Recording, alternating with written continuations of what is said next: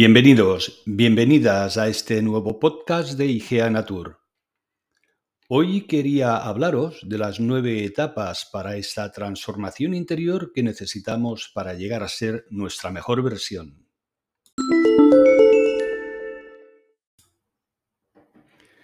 Venimos a esta vida sin libro de instrucciones. Y nuestros padres, mentores, educadores, esas personas significativas que nos han educado tampoco lo han tenido. Y han hecho lo que han podido. Y nos han transmitido lo que nos han transmitido, usando, como nosotros, el método de prueba y error. Por eso no nos ha de extrañar que nos pasemos la vida metiendo la pata. Es la única manera que tenemos de aprender. Y cuando nos parece que hemos aprendido algo de la vida, algo del contexto donde nos movemos, nos lo cambian. Y volvemos a empezar de nuevo con el ensayo y error. Por supuesto, esto es agotador. Alguien dice que la vida duele. No sé si duele o no, que sí, que a veces duele. Pero lo que estoy seguro es que muchas veces la vida también cansa. Entonces entramos en YouTube o nos compramos un libro de autoayuda y empezamos a ver intentos de hacer algo parecido a un libro de instrucciones. Por supuesto, sus autores también han crecido con el método de prueba y error. Y quizá hayan llegado a averiguar algo que nosotros aún no sabemos. Y leemos o oímos de que los sueños no se cumplen que lo que se cumplen son los objetivos, que los sueños se han de aterrizar. Me encanta esa palabra, aterrizar. Define gráficamente que los sueños van volando por el cielo, como las nubes. Siempre me ha parecido que las nubes son sueños que están por ahí, perdidos. Y consigues hacer aterrizar un sueño, y lo atrapas. Y lo miras, ves cómo es y empiezas a ver algo diferente. Y en ese momento te suena el móvil. Dejas un momento el sueño y se te escapa. Y vuelve a su sitio, al cielo, con las nubes. Y nos pasamos la vida aterrizando sueños que se nos escapan porque no somos lo bastante hábiles para sujetarlos el suficiente tiempo para convertirlos en objetivos. Ciertamente, para estar en esta vida hay que ser un héroe.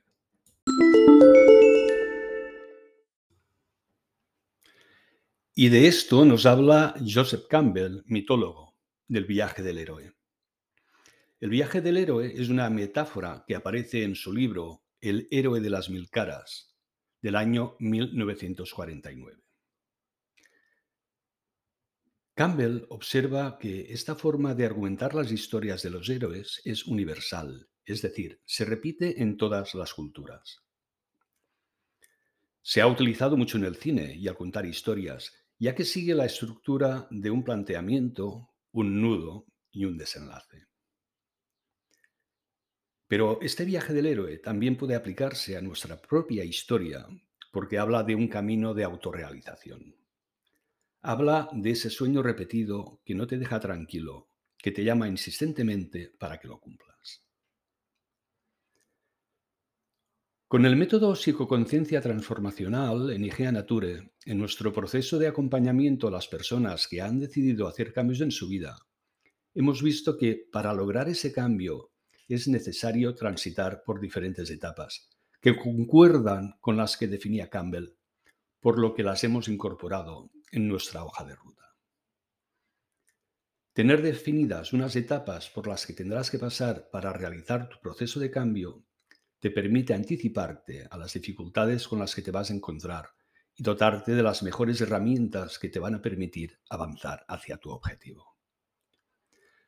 Vamos a ver cuáles son esas etapas del viaje del héroe en psicoconciencia transformacional.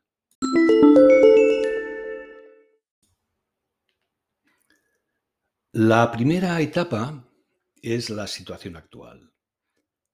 es donde te encuentras ahora. Es tu zona conocida, tu zona de confort. Pero ese nombre de confort es muy engañoso, ya que es confortable porque es conocida y te proporciona seguridad, pero no es donde quieres estar. La segunda etapa la denominamos la visión o voz interior. Algo te está diciendo que tienes que salir de ahí, que sí, que estás muy cómodo, pero que no es tu sitio. Es esa voz que te va repitiendo de que debes cambiar algo, aunque no sepas el qué. ¿O sí? Quizá ya sepas qué es lo que has de cambiar, ya tengas esa visión clara de dónde quieres llegar, pero lo vas aplazando.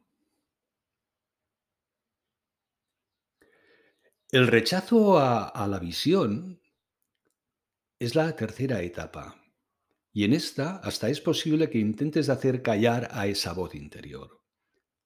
Porque quizá da miedo dar ese paso, ir a lo desconocido. Pero ten en cuenta algo, todo es impermanente. Lo único que no cambia es que todo cambia. Y has de decidir si cambias buscando cumplir con esa visión que tienes, o si no, es posible que te cambien desde fuera hacia un lugar que no va a ser el tuyo. Es ahí donde decides si aterrizas tu sueño o dejas que se escape otra vez hacia las nubes. En la cuarta etapa encontramos la aceptación y la toma de conciencia de cambio. Por fin has decidido hacer caso a esa voz interior que tan insistentemente te ha estado llamando. Y créeme en una cosa, esa voz interior es realmente muy insistente. No dejará de hablarte nunca. Puedes hacer como que no la oyes, pero va a estar siempre ahí hasta que aceptes que has de salir de esa zona de confort y tomar conciencia de que el cambio es inaplazable. Y decides que sí, que vas a entrar en ese mundo desconocido y a la vez extraordinario. En la quinta etapa nos encontramos con los impedimentos, las limitaciones y las convicciones invisibles. Que hayas decidido aceptar la llamada de esa voz interior, que hayas tomado conciencia de la necesidad de cambiar, es el primer paso.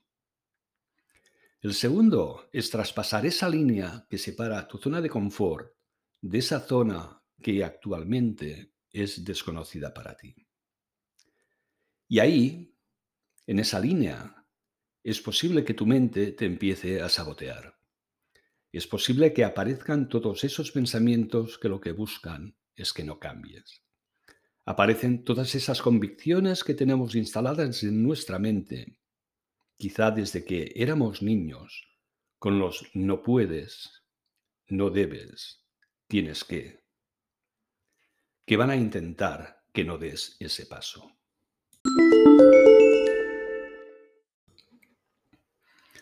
La fase de la cueva va a ser la sexta etapa de tu viaje del héroe.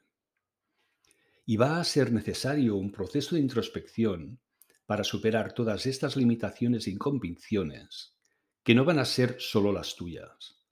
Es posible que tu entorno también intente imponerte sus limitaciones. Me gusta mucho ese aforismo que dice, cuando alguien te diga que algo no se puede hacer, recuerda que está hablando de sus limitaciones, no de las tuyas. Esto es la metáfora de la cueva, estar ahí para que esos mensajes limitantes lleguen con la menor fuerza posible, como si tuvieses una segunda piel, que te permite escucharlos, pero sin llegar a traspasarla y entrar en ti. Vas avanzando en tu viaje y llegas a la séptima etapa, el cambio del ser. Porque sales de la cueva cambiado, ya eres distinto. Este trabajo de introspección te ha alineado con tu propósito, con tus valores. Sientes en tu cuerpo y en tu mente que todo está en su sitio, que todo está en coherencia con tu ser interior. Y seguirás en la siguiente etapa, la octava, que denominamos la fase de acercamiento desde el cambio. Porque ahora querrás ponerte a prueba, querrás confirmar que ese cambio que se ha producido es un cambio potente. Y te atreverás a correr riesgos, te acercarás a esos espacios a los que antes de tu cambio no te atrevías ni a mirar. Y ya en la última etapa, la novena, está tu fase transformacional. Porque te darás cuenta de que la transformación se ha producido. De la misma manera que cuando uno es pequeño va creciendo lentamente, el crecimiento personal también es progresivo. Y reconocerás que el viaje del héroe ha valido la pena, que has conseguido tu objetivo.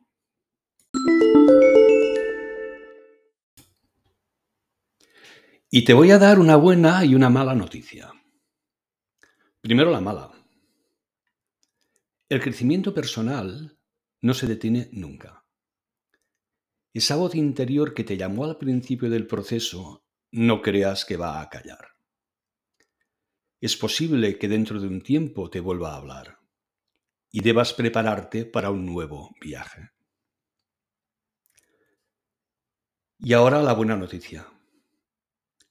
Cada viaje que haces te va llenando de recursos y te va vaciando de limitaciones.